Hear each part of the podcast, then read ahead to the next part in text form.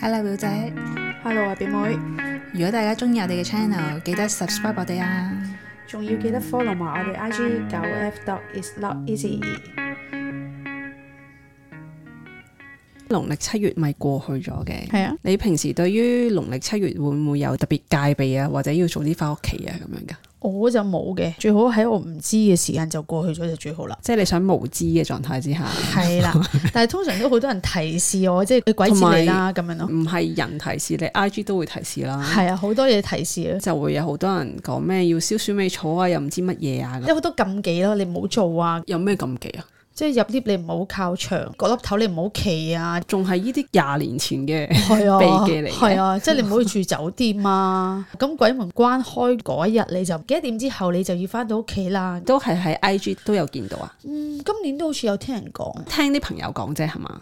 係啊因為咧嗰啲嘅 IG 已經唔會再講呢啲，呢哦係啲、咩已經係廿年前嘅提示嚟嘅喎， 但係係好唔 update。 I G 咧就我好少今年睇到朋友講起我先知嘅。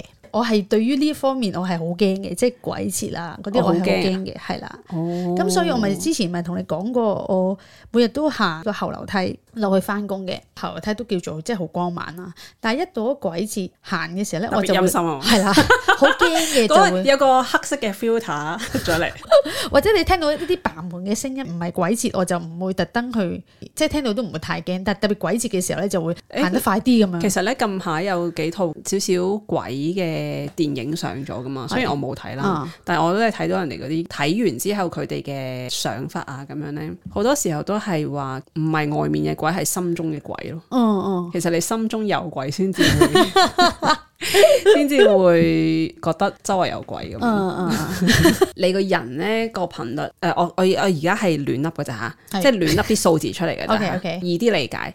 人嘅頻率咧，可能係喺一百嘅，咁而鬼咧就係冇咗肉身嘅靈魂啊嘛，咁可能佢能量嘅數值喺五十咁樣咯。如果當你個人抑鬱嘅狀態啦，或者係好多打擊啊，好多情感嘅打擊啊，或者係好多現實嘅打擊嘅時候咧，你個狀態非常之差啦，個人變得沮喪啦。係或者有啲羞愧感啦嘅時候咧，你嘅能量咧就會越嚟越低啦，能量值。係如果你係接近到五十嘅話咧，你咪同冇肉身嘅靈魂咪好相近咯，係咁你先至會接觸到佢噶嘛。 ，OK，如果你本身一百嘅時候，其實就算你哋喺同一個空間，你哋都會接觸唔到嘅喎。就算佢存在，都唔會驚咯。琴日咧睇咗《奇異博士》啊，即奇異係博士 Doctor 係 Strange，呃哦，誒二零一六年最最第一個版個本。啊，OK，記唔記得 Stephen 咧，即係嗰個醫生，俾一個人插咗個心臟，然後咧佢即刻去咗去翻去以前個醫院嗰度嘅，係就揾阿 Christine 幫佢打針啦咁樣係。跟住咧佢係靈魂出竅咗噶嘛，係然後咧嗰、個壞人佢個靈魂都係去到嗰個醫院嗰度喎，係跟住佢哋兩個靈魂喺度打打交嘛。交啊你記得我嗬？啊，阿 Christine 咧，佢係人類嚟噶嘛係，佢就會見到，咦？點解嗰個盤又喺度喐喐下？點解燈又喺度閃嘅？咁啊樣， 唔同嘅維度咯。Christine 因為佢係人嘅頻率啦，所以佢佢聽會唔接到觸唔到，但係會見到有啲嘢咁喐下喐下，就係呢個嘅狀態咯。係係咪容易啲理解啊？係啊，容易啲理係解啊。。但我咁想樣所以其實完全唔使驚咯。即係點講咧？你咁樣講我係明嘅，但係其實我都覺得，恐懼， 內心嘅恐懼係咪即？係譬如係咯，定係乜嘢啊？定係唔係？定係嗰個恐懼只係因為由細聽到大而殘留住嘅恐懼咋？我諗莫名嘅恐懼咋？係咯，即係當你理解咗呢樣嘢嘅時候，其實就唔恐懼噶啦，你唔覺咩？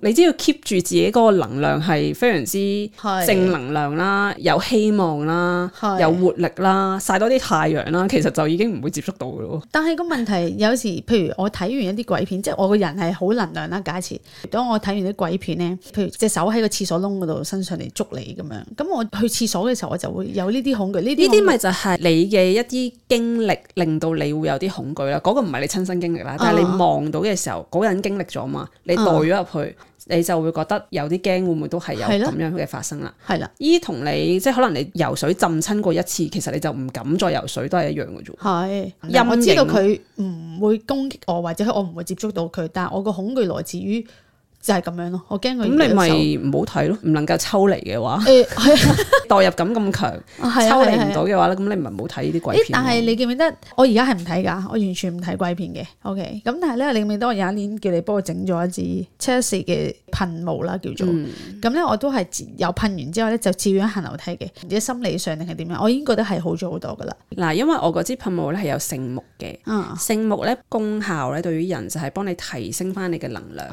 嗯嗯即係佢唔係好似鼠尾草咁樣淨化嗰度嘅負能量啦，嗯，但係係聖木咧係提升自己嘅能量。 OK。咁我覺得你噴咗會覺得安心啲，係咯安心啲其一就係、即係你覺得有樣嘢可以幫到你啦，哦係其一係係呢個啦，哦其二係本身聖木都係會令到人哋關啲嘅，我感覺。哦哦你落翻地嘅時候，咪冇咁驚啊咁樣咯，係係有安全感啲咯。 O、k 但如果唔係講鬼節，你唔會覺得有啲時候去到某一啲地方，你會特別驚鬼呢件事嘅？驚鬼啊！即係譬如我一個人去到出邊做嘢，我一個人住一間房，我係會驚嘅。我又冇驚哦喎，就係、我會自己整一啲精油嘅配方啦，裡面一定係會有岩蘭草嘅成分嘅。嗯岩蘭草佢本身咧係可以保護自己嘅氣場嘅。係其實保護咗自己氣場就唔會有任何驚咯，我自己嚇，係係我自己，因為你講所謂嘅鬼其實周圍都存在嘅，係等同於係冇肉身嘅靈魂啫嘛。嗯，係啊係啊，係咯，咁所以就只要保護好自己，而自己個狀態亦都係正能量嘅狀態啦。咁你就唔需要。咁其實我就唔會有任何嘅驚咯，啊，係啦咁 O 樣 K。我就會咁樣做咯。誒，但係咁我諗翻起，如果係咁講，只不過我點解驚係即係呢一個原因啦。另外一樣嘢係因為我好多時我出去去旅行嘅時候咧，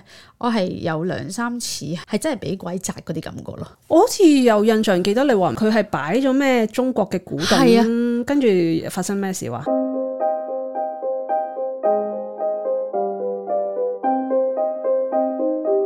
嗰次我去澳洲，咁住 Airbnb 係住人哋屋企嘅，即係成間屋都好開揚噶啦。